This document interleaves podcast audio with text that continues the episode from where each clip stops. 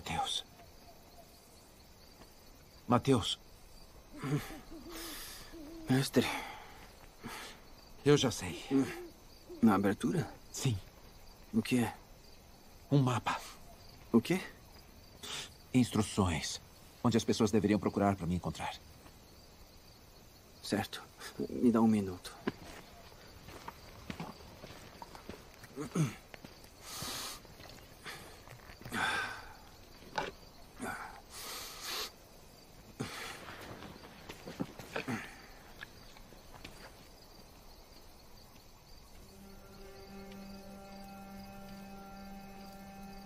Tô pronto.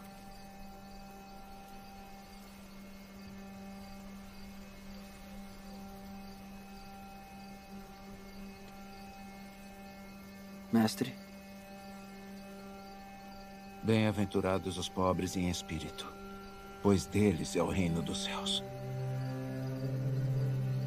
Bem-aventurados os que choram, pois serão consolados. Bem-aventurados os mansos, pois eles receberão a terra por herança. Bem-aventurados os que têm fome e sede de justiça, pois serão satisfeitos. Bem-aventurados os misericordiosos, pois obterão misericórdia. Bem-aventurados os puros de coração, pois verão a Deus. Bem-aventurados os pacificadores, pois serão chamados filhos de Deus. Bem-aventurados os perseguidos por causa da justiça, pois deles é o reino dos céus.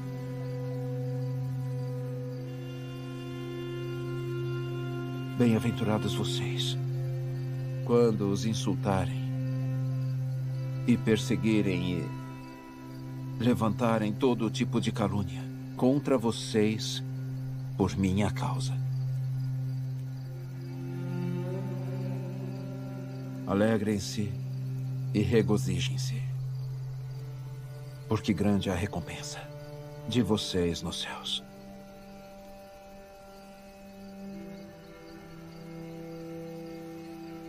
Sim. Mas e o mapa? Se alguém quiser me encontrar, esses são os grupos que eles devem procurar.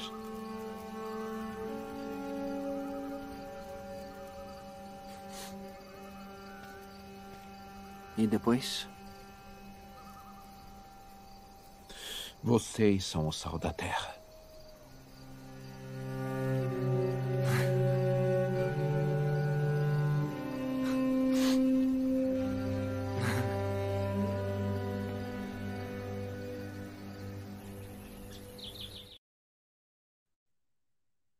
Olá, irmãos e irmãs, a graça e a paz do nosso Senhor e Salvador Cristo Jesus.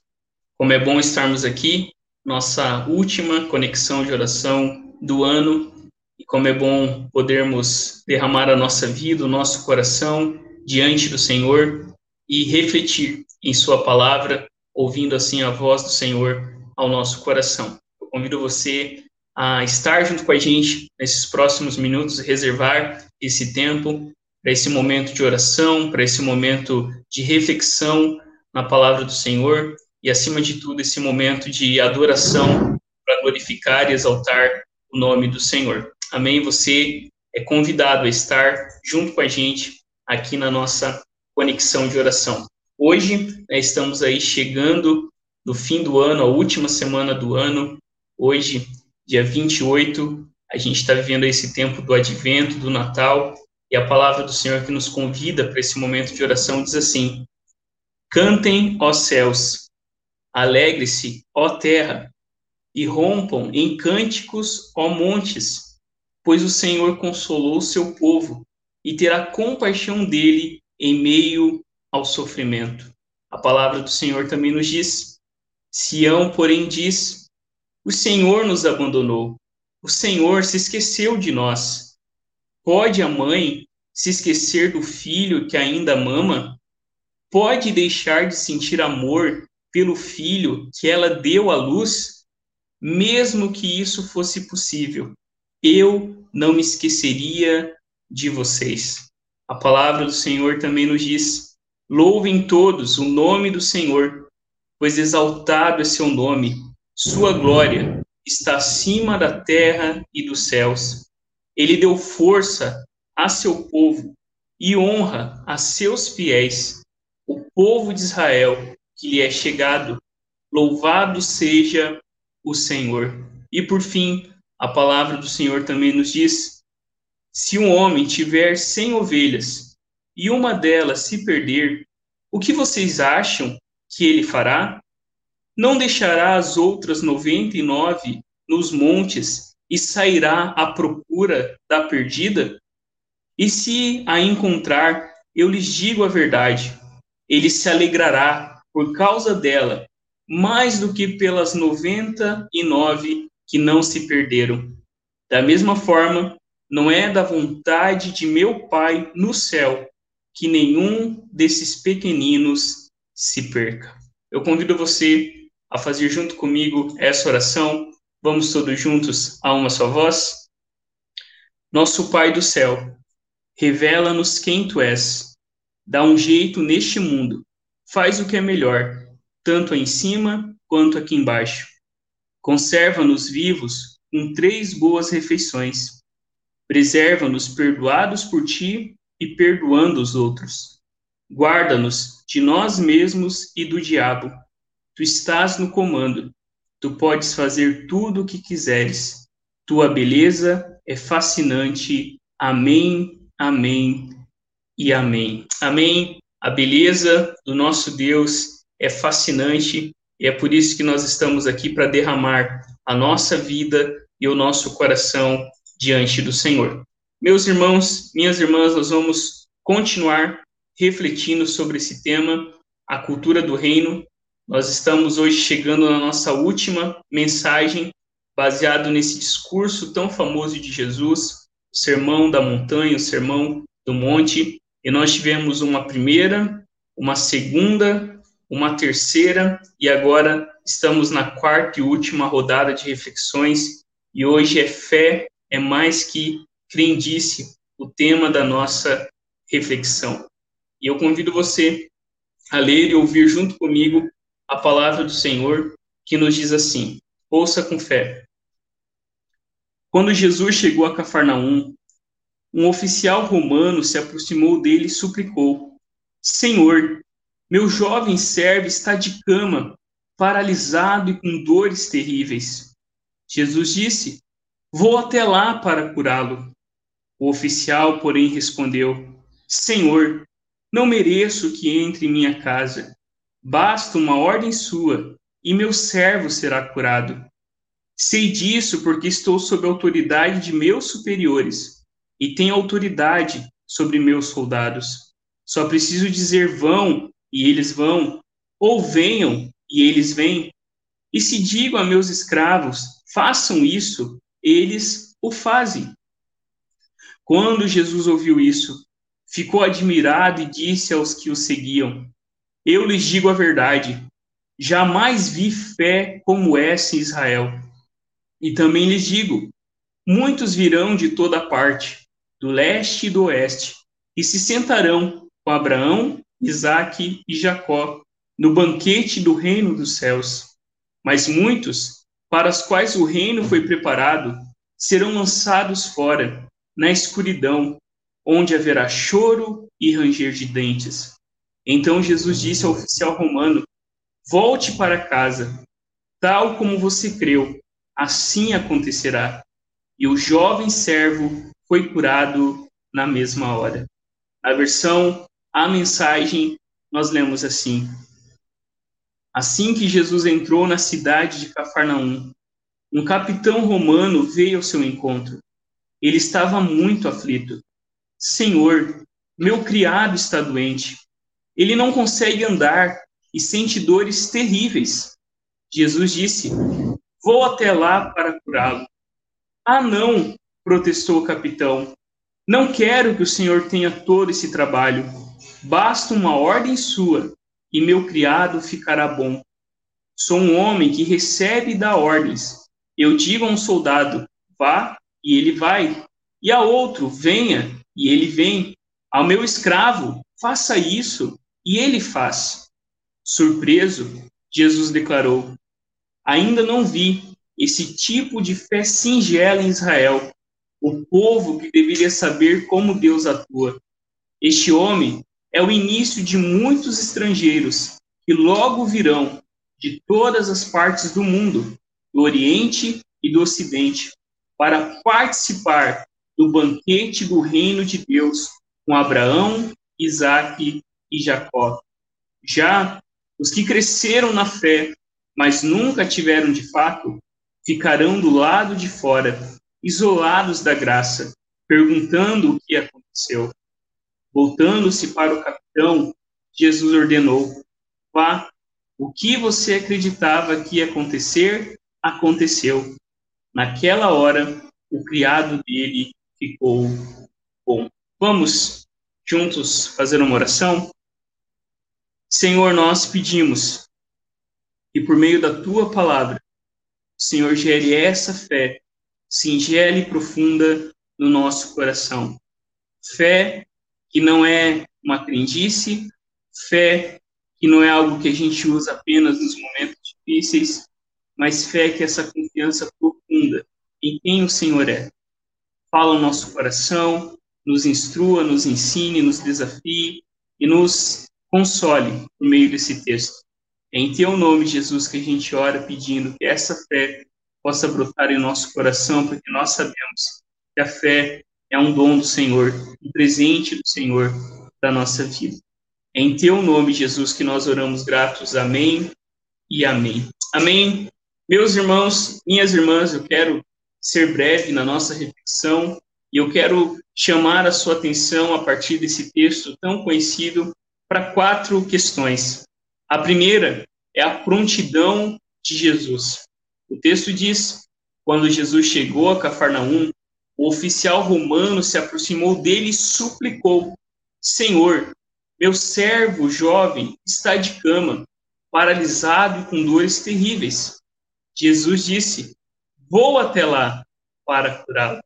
A primeira coisa que esse texto destaca é que o nosso rei é um rei que está em missão. Jesus está em movimento. E nós percebemos essa realidade, essa verdade nos evangelhos. Jesus está sempre indo em direção às pessoas. Jesus está em movimento. Deus de Israel, que veio nos salvar, não veio nos salvar para que eu e você fôssemos até um lugar, mas ele veio até nós. E nessa estação tão bonita e tão preciosa, que a gente celebra a encarnação do próprio Deus, nós somos lembrados exatamente disso. Né? Cafarnaum ali era a base do ministério de Jesus, e Jesus estava sempre em movimento, indo em direção às pessoas. A gente tem estudado há um bom tempo o Evangelho de Marcos, nos cultos de domingo, e a gente tem percebido como Jesus de fato vai em direção às pessoas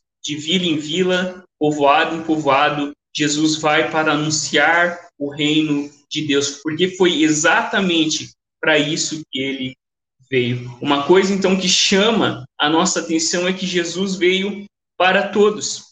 Principalmente agora, se a gente parar para pensar nesse texto, no contexto desse texto, a gente é lembrado que o centurião romano não era um judeu, mas Jesus se torna acessível e aberto também para esse que não fazia parte do povo de Deus. O que Jesus faz aqui, a prontidão de Jesus, aponta para a mesma prontidão do Deus de Israel. Um Deus que é acessível para todos aqueles que se aproximam com fé, percebendo não os seus méritos, mas percebendo a sua miséria diante do Senhor. Ao longo da narrativa bíblica, nós vemos isso, Deus sendo pronto em receber, em né, acolher aqueles que chegavam-se a Ele com humildade. E a gente vê Deus fazendo isso ao longo da história e nós vemos Jesus aqui encarnando agora de maneira real e profunda esse Deus que se tornou acessível, esse Deus invisível que se tornou visível na pessoa do seu filho, esse Deus tão grande se tornou pequeno ao vir em Jesus. Uma segunda coisa que eu quero chamar a atenção de você a partir desse texto é a confissão da humildade. Perceba que esse jovem, esse, ou melhor, esse oficial romano, esse centurião, não é que tinha 100 guardas ali, 100 soldados, né, sob a sua autoridade, ele chega diante de Jesus implorando, ele chega diante de Jesus suplicando. E o que mais chama a nossa atenção é que aquele soldado romano, aquele capitão, se aproxima de Jesus de forma humilde. Apesar de ser romano, apesar de ter muitas pessoas debaixo da sua autoridade, aquele homem se aproxima de Jesus com a verdadeira humildade. O que chama a nossa atenção é que ele percebe a sua indignidade, que ele não era digno de dar qualquer ordem a Jesus, que ele não era digno né, de dar todo esse trabalho, de Jesus ir até a sua casa, de que ele não merecia que Jesus estivesse sob o mesmo teto que ele estava, porque o texto diz: o oficial, porém, respondeu: Senhor, não mereço, não sou digno que entreis em minha casa. Basta uma ordem sua e meu servo será curado. Sei disso porque estou sob a autoridade de meus superiores e tenho autoridade sobre os meus soldados. Só preciso dizer vão e eles vão, ou venham e eles vêm. E digo aos meus escravos: faça isso, e eles o fazem. Percebam que esse soldado romano, esse centurião, esse capitão, ele percebe a sua indignidade, a sua miséria, a sua necessidade de Jesus. Nós não merecemos nada. Quem nós somos? A partir desse centurião, desse soldado romano, a gente percebe que há uma confissão da humildade desse soldado diante de Jesus. Ele olha para Jesus e percebe que ele não era digno de ter Jesus na sua casa. Ele talvez sabia daquilo que ele fazia, o mal que ele causava, né, entre os judeus, entre aqueles que eram parte do povo de Deus. Talvez ele sabia das leis que não permitiam que um judeu entrasse na casa de um gentil. Aquele soldado, nesse misto de sentimentos, ele reconhece de forma humilde que ele era de fato indigno de receber Jesus na sua casa. Quantas vezes, não é, nós nos aproximamos assim do Senhor, reconhecendo quem nós somos, que nós somos pecadores, que nós carecemos de um Salvador, que nós precisamos urgentemente que Deus venha ao nosso socorro para nos salvar. Né? A mensagem do Natal e a mensagem do Evangelho, aquilo que Cristo veio fazer, é para gerar exatamente no nosso coração esse reconhecimento o reconhecimento de quem nós somos e de quem o Senhor é. E quando nós olhamos para quem é Jesus, e se a gente observar Jesus desde o início do seu ministério público, principalmente né, no Sermão do Monte, nesse discurso que nós estudamos ao longo do ano, a gente percebe que diante de Jesus nós não somos dignos. As suas palavras são penetrantes, o seu conhecimento é incomparável. Aquilo que ele faz, aquilo que ele fala, demonstra realmente né, que nós não somos dignos, como o próprio João diz, de sequer tirar as sandálias dos seus pés. Mas ainda eu quero chamar a sua atenção para uma terceira coisa. A gente vê a prontidão de Jesus, a gente vê a confissão da humildade e a gente vê a fé que surpreende Jesus. O texto diz: quando Jesus ouviu isso, ficou admirado e disse aos que o seguiam: Eu lhes digo a verdade, jamais vi fé como esta em Israel.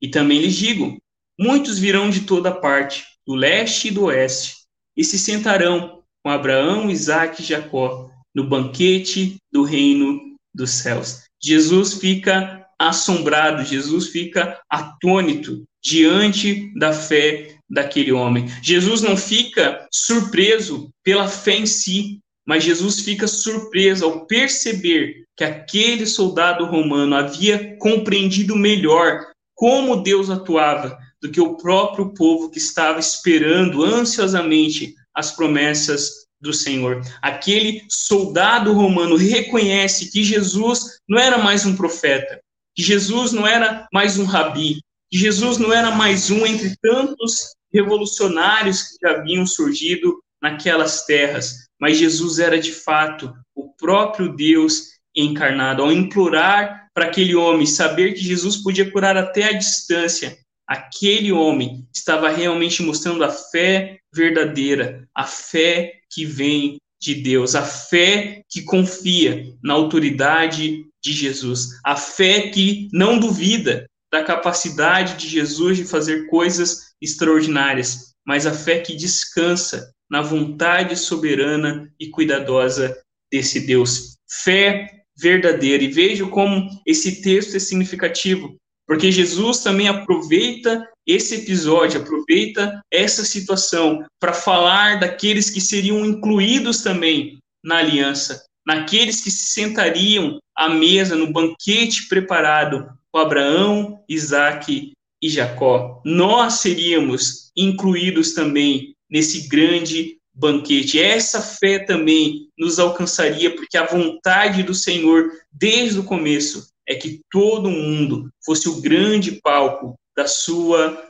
glória. E Deus salva gentios, Deus chama homens e mulheres de todos os lugares para realmente demonstrar a sua glória, a sua graça, a sua misericórdia e o seu poder. Não é assim que Apocalipse celebra que Jesus, o Cordeiro, foi morto para comprar para si gente de todas as tribos, povos, raças, línguas e nações para realmente declarar a grandeza do Senhor. Eu coloquei esses textos bíblicos que você pode depois, quem sabe, com mais calma, dar uma olhadinha, mas são textos do Antigo Testamento, principalmente, que celebram essa verdade. A fé em Jesus não seria apenas para os judeus, mas a fé em Jesus seria para todos aqueles que Deus estava chamando. Lembrando das palavras do apóstolo João, ele veio para os que eram seus, mas os seus não receberam, mas a todos quanto receberam, deu-lhes o direito de serem feitos filhos de Deus, o qual não nasceram da carne e sangue, nem da vontade de homem algum, mas sim da vontade de Deus. E por fim, uma quarta coisa que nós vemos nesse texto é o convite do reino preparado. Percebo que Jesus fala de juízo e graça, e isso deve ficar bem colocado em nosso coração, porque ao longo do Sermão do Monte, ao longo do Evangelho, a gente vê que diante de Jesus, ou há oposição e rejeição, ou há adoração e gratidão. Diante de quem Jesus é, não há meio termo, não há neutralidade. Ou nós, a semelhança de Tomé, nos prostramos aos seus pés e dizemos: Meu Deus e meu Rei, ou nós o rejeitamos e o abandonamos. Porque olha o que o texto diz: o texto diz, mas muitos para os quais o reino foi preparado serão lançados fora, na escuridão, onde haverá choro e ranger de dentes. Então Jesus disse ao oficial romano: Volte para casa Tal como você creu, assim acontecerá. E o jovem servo foi curado na mesma hora.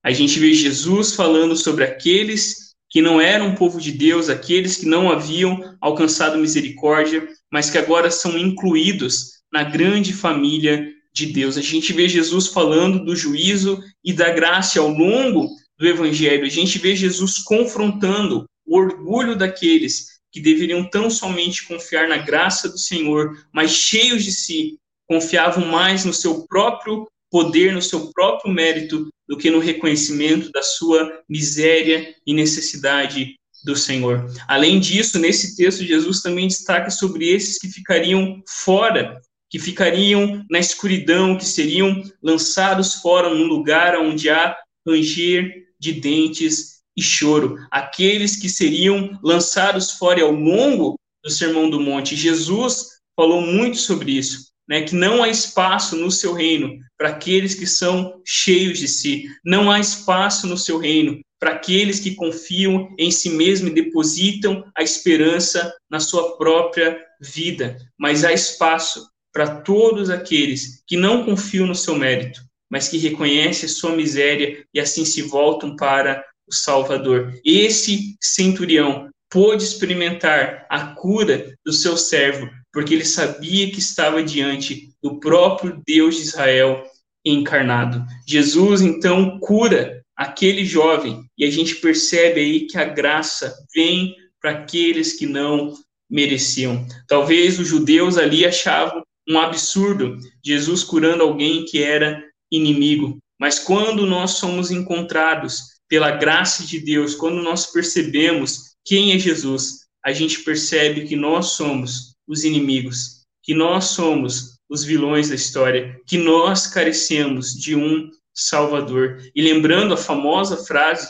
do pastor Tim Keller, a mensagem do Natal é que eu e você não podemos nos salvar. E é por isso que Jesus veio nos curar. Jesus curou aquele jovem à distância, não precisou ir até a casa daquele homem, porque Jesus já estava inaugurando o reino dele, que agora também nos alcança com a sua cura e com o seu perdão. Eu quero terminar com essa citação do N.T. Wright, onde ele escreve o seguinte no seu comentário de Mateus.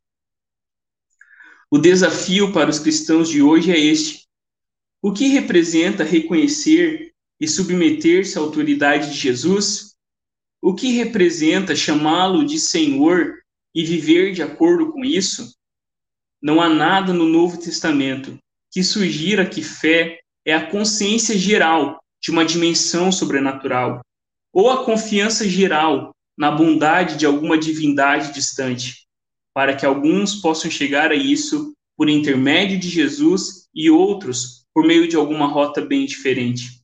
Fé, nos termos cristãos, representa crer precisamente em que o Deus vivo confiou sua autoridade a Jesus, que agora a está exercendo para a salvação do mundo. O que é fé, meus irmãos e minhas irmãs? Fé não é pensamento positivo, fé não é uma consciência de um mundo sobrenatural. Fé não é acreditar num Deus distante ou num Deus indiferente, mas fé, como Nick Wright coloca, é precisamente confiar que Jesus é o Salvador do mundo, é crer que na vida, morte e ressurreição do Filho de Deus, agora eu e você também somos alcançados com essa graça. É crer que Jesus veio nos salvar, para que a gente continue declarando ao ser encontrado por essa graça: Senhor, eu não sou digno, não sou digno de que o Senhor entre na minha casa, mas por causa da tua graça e por causa do teu poder e por causa do teu amor, eu sei que a tua graça e o teu amor agora me alcançam. Não porque somos dignos, pelo contrário, é porque reconhecemos que ele sim é digno de toda a honra, de toda a glória e de todo o louvor. Amém? Eu convido você a fazer junto comigo essa oração. Vamos todos a uma só voz. Vela ao Senhor amado, pelos que trabalham ou vigiam ou choram essa noite. Ordena que os teus anjos guardem os que dormem. Cuida dos enfermos. Cristo Senhor, dá repouso aos cansados. Abençoa os que estão perto da morte. Consola os que sofrem. Compadece dos aflitos. Defende os alegres. Tudo isso te suplicamos somente por teu grande amor. Amém e amém. Amém. Meus irmãos, minhas irmãs, que o Senhor nos abençoe, que o Senhor nos guarde, que cada vez mais, através da palavra de Jesus, não é? Basta uma palavra do Senhor Jesus e já é suficiente para gerar fé que cura o nosso coração. Que Deus abençoe as nossas vidas e nesse fim de ano, início de um novo ano, que nós possamos realmente confiar nesse Deus que veio nos salvar e que na pessoa do seu filho perdoa os nossos pecados, cura o nosso coração e nos leva a viver a nossa vida agora para a glória dele e para a alegria do nosso coração. Fique na paz, que o Senhor te abençoe, que o Senhor te guarde, que a misericórdia e a paz do Senhor esteja sobre a minha vida e sobre a tua vida. Fique na paz, em nome de Jesus. Amém e amém. Pai nosso, que estás nos céus, santificado seja o teu nome. Venha o teu reino, seja feita a tua vontade, assim na terra como no céu. O pão nosso de cada dia nos dá hoje e perdoa-nos as nossas dívidas, assim como nós também perdoamos os nossos devedores. E não nos deixes cair em tentação, mas livra-nos do mal. Pois teu é o reino, o poder e a glória para sempre. Amém.